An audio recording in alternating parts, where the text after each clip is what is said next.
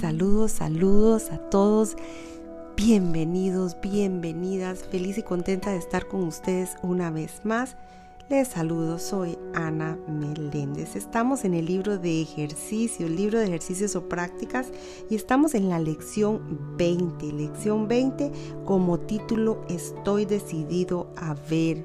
Estoy decidido a ver. Estoy decidido a ver.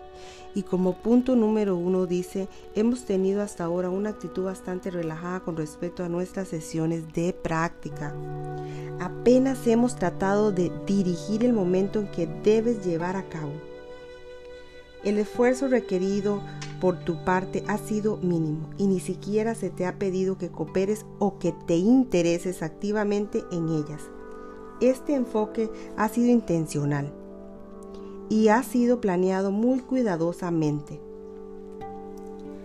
No hemos perdido de vista lo importante que es invertir completamente tu manera de pensar. La salvación del mundo depende de ello, mas no podrás ver si te sientes coaccionado o si te abandonas al resentimiento y a la oposición. En el punto 2 dice, esta es la primera vez que intentamos establecer cierta estructura. No interpretes esto erróneamente como un intento de querer ejercer presión o fuerza. Deseas la salvación, deseas ser feliz, deseas la paz. No lo has logrado todavía porque tu mente no tiene ninguna disciplina. Y no puedes distinguir entre la dicha y el pesar el placer y el dolor o el amor y el miedo.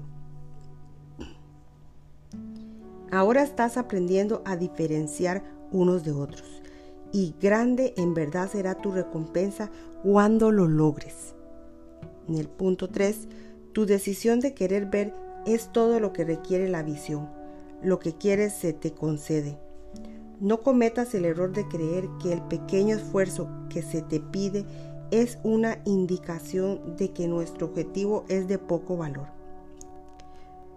¿Cómo iba a ser la salvación del mundo un propósito trivial? ¿Y cómo podría salvarse el mundo si no te salvas tú? Dios tiene un solo Hijo, y Él es la resurrección y la vida. Su voluntad se hace porque se le ha dado pleno poder en el cielo y en la tierra. Con tu decisión de querer ver, se te da la visión. En el punto 4. Los ejercicios de hoy consisten en que te recuerdes a ti mismo a lo largo del día qué quieres ver. La idea de hoy implica tácitamente también el reconocimiento de que ahora no ves.